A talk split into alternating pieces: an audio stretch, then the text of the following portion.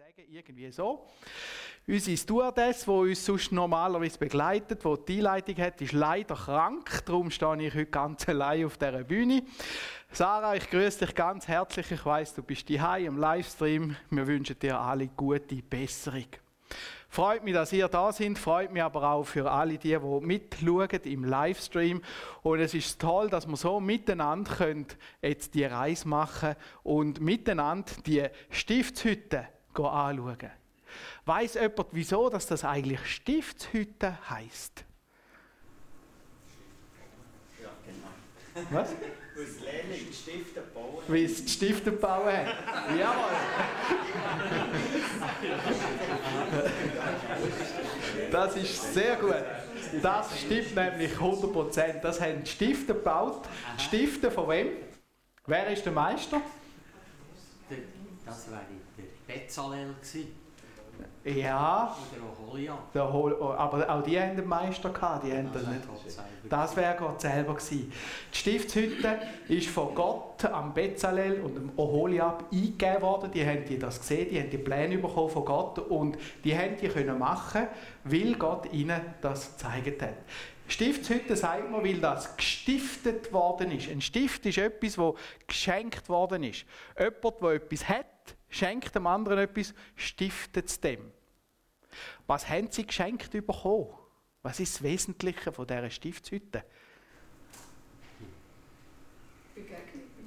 Begegnung mit Gott. Genau. Gott selber hat sich gestiftet in der Stiftshütte. Und darum heißt die im Alten Testament auf Hebräisch nicht Stiftshütte, sondern Zelt der Begegnung. Dort hat Gott seinem Volk, ist seinem Volk begegnet. Das Zentrum der Stiftshütte war was? gewesen? Das wisst ihr sicher auch. Allerheiligste. Das Allerheiligste. Und was war im Allerheiligsten hinein? gewesen? Bundesladen. Bundesladen, genau. Und in der Bundesladen war etwas, gewesen, jetzt nimmt es mich wunder, wir machen ein bisschen Bibelkenntnis mit euch. He? In der Bu- Bundesladen war etwas, gewesen, ganz etwas Spezielles. Zwei Sachen. Der Stecken. Und was ist mit dem Stecken ganz besonders? Du als Gärtnerin weißt, was besonders war an dem Stecken. Der hat Blätter gehabt. Und was sind die Blätter gewesen? So schrumpflige, alte, was? Neu, frisch. Funktioniert das an einem Stecken, wo keine Wurzeln hat und nicht?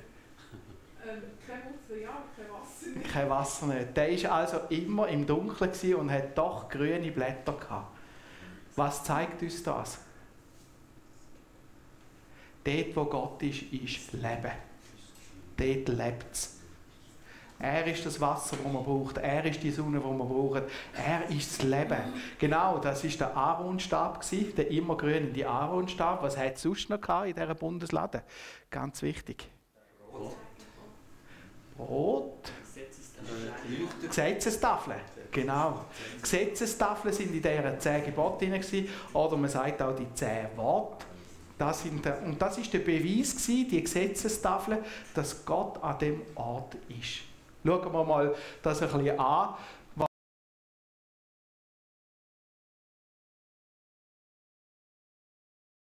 braucht wie verrückt. Mitten in der Wüste. Dann haben wir den Räucheraltar. Der Räucheraltar, der steht da. Vor dem Vorhang, vor dem Allerheiligen. Dann haben wir den Schaubrottisch. Dort sind jetzt die Brot gestanden. Auf dem Schaubrottisch und äh, der Wein. Dann haben wir den goldenen Leuchter. Sie schreiben da ein Symbol von der Baum, vom Baum des Lebens. Was ist das Besondere an dem goldenen Leuchter? Handwerker, wisst ihr das? Ja, aus triebenem Gold. Das ist wie ausgewählt. Also der ist nicht gegossen worden, sondern es ist triebenes Gold gewesen. Alles ein Bitz Gold, wo man getrieben hat, bis der ganze ähm, Kerzenstern, also der Leuchter so war. Ich habe mal gehört, das hätten wir bis heute nicht mehr geschafft. So etwas. Ob das stimmt, weiß ich auch nicht. Äh, und nachher haben wir da Bundesladen. Bundesladen und wie ihr seht, hat es überall so Stecken dran. Also die haben das alles können auf den Schultern tragen. Das ist alles getragen worden nachher in der Wüste. Bundesladen sieht so aus. Die hat äh, Das ist die Kiste aus Akazienholz und nachher mit Gold überzogen worden. Und dann hat es da oben zwei Engel gehabt, die Cherubim. Da haben wir es, wie es durch eine Zeichnung oder ein Gemälde, wie es durch, äh, durch den Jordan durchgegangen sind. Die Priester, äh, die müssen in den Jordan hineinstehen und dann hat sich der Jordan auftun und das ganze Volk können durchlaufen. Ähm, Gott hat das Wasser aufgehalten. Schauen wir die Bundeslade ein bisschen genauer an. Da oben haben wir die zwei Cherub, die Engel und ihre äh, Flügel berühren sich mit der Spitze. Und dann steht da im 2. Mose 25, wo es darum gegangen ist, dass die Bundeslade machen sollen. Dort steht, und du sollst den Gnadenstuhl oben auf der Lade tun und die Lade des Gesetzes legen, das ich dir geben werde. Dort will ich dir begegnen und mit dir reden von dem Gnadenstuhl aus, der auf der Lade mit dem Gesetz ist zwischen den beiden Cherub, als alles, was ich dir gebieten will für die Israeliten. Der Gnadenstuhl, das ist der Deckel Dem hat man Gnadenstuhl gesagt.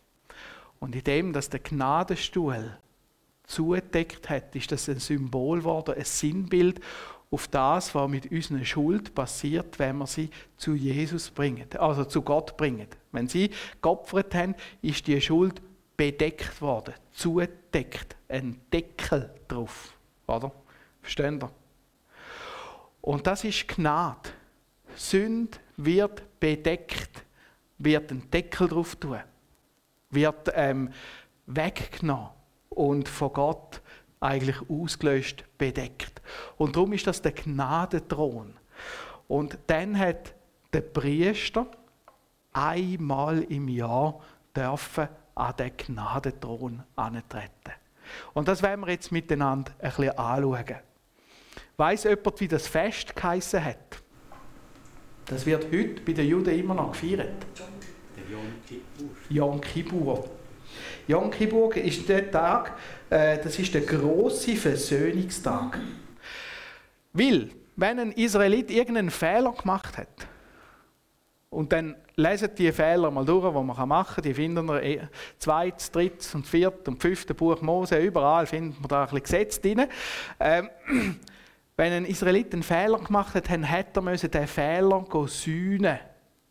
Und sühnen, das heisst, er musste zahlen dafür. Wir kennen das noch am besten vom Bußzahlen aus dem Straßenverkehr. Wenn ich zu schnell fahre und einen Bus überkomme, dann muss ich auch Sühne leisten, indem ich zahle, dem Gesetzgeber gegenüber. Und sie haben auch müssen zahlen. Und zwar ist die Sühne gelaufen in Form von einem Opfer. Also man hat zum Beispiel ein Schaf, ein Rind oder so etwas müssen opfern. Warum? Es ist ein Tier.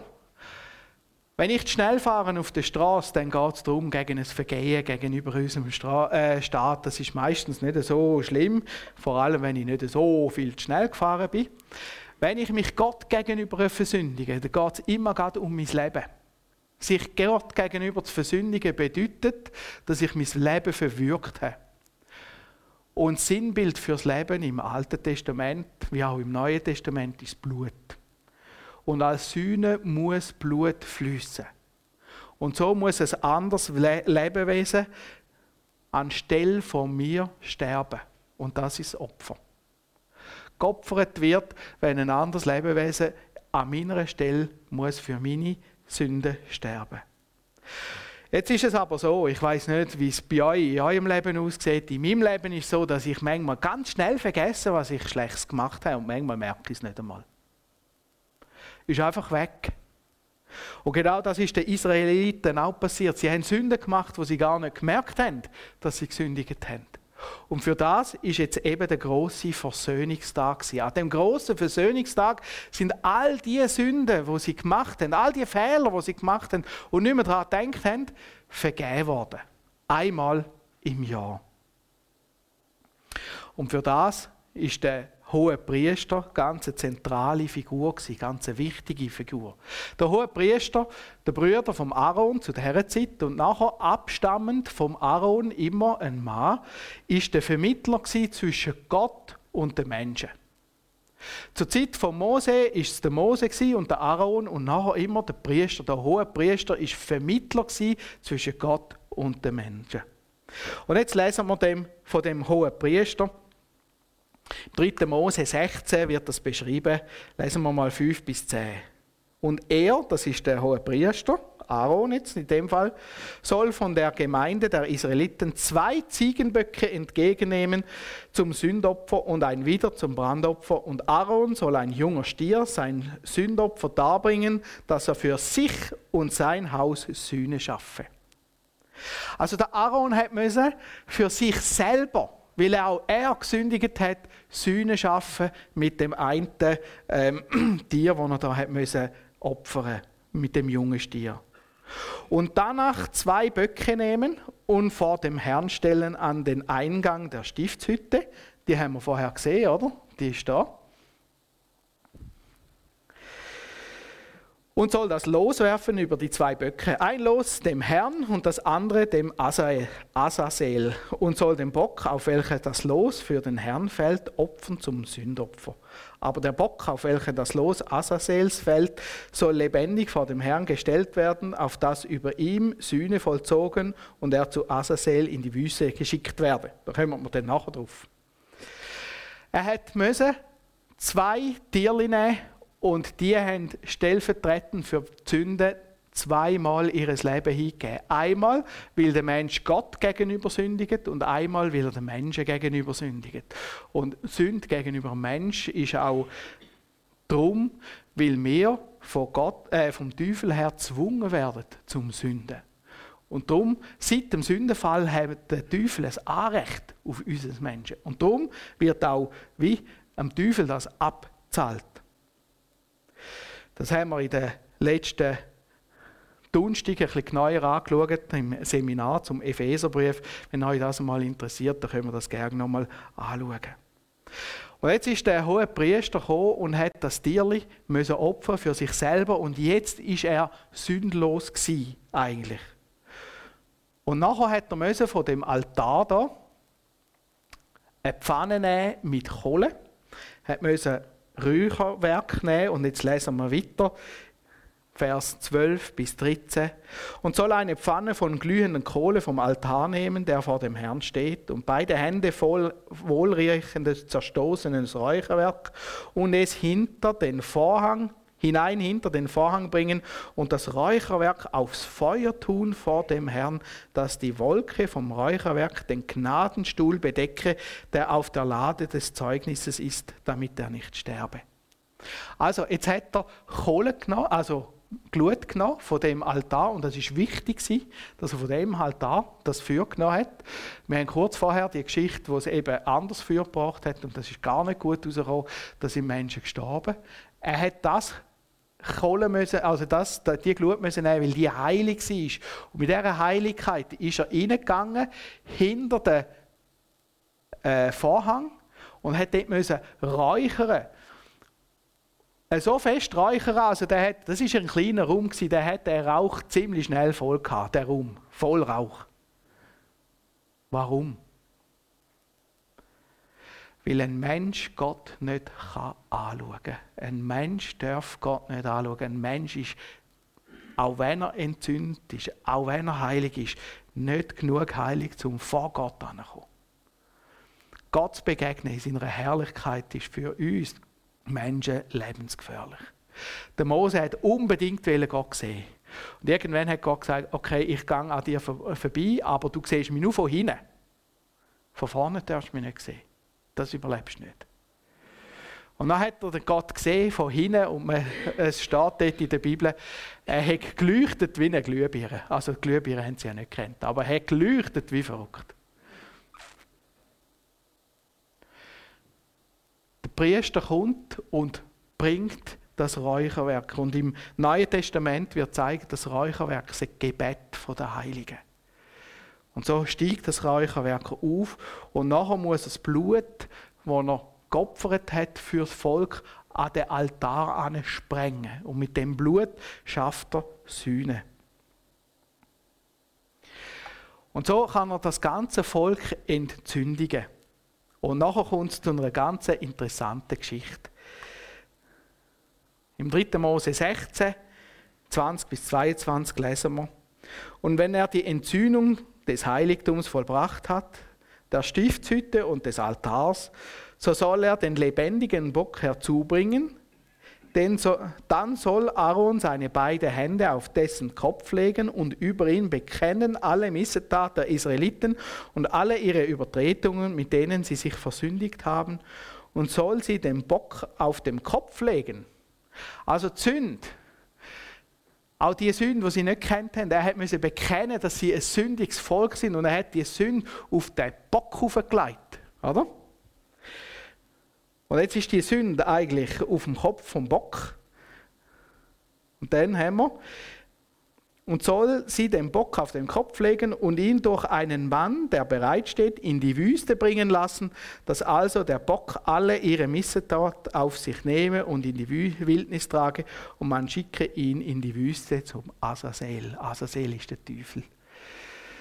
Das ist die ganze Schuld wo sie hatten, auf den Bock übertragen worden. Und der haben es gibt ein Sprichwort, das man heute noch kennt, buchstäblich zum Teufel gejagt. Da kommt das Wort her. Und es kommt nochmal ein Sprichwort, das man heute kennt von dieser Geschichte, nämlich der Sündenbock. Da haben wir den Sündenbock. Und der Sündenbock wird zum Teufel gejagt. Mit dieser Sünde.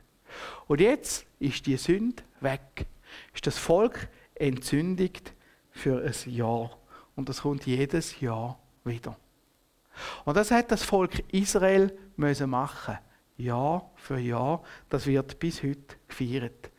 Das Fest, das hat dann ein bisschen Abänderungen gegeben. Heute hat man den Tempel, die Stiftshütte nicht mehr. Heute gibt es den, ähm, den Dings nicht mehr, wie sagen wir, die Bundeslade. Aber sie feiern immer noch das Fest bis heute.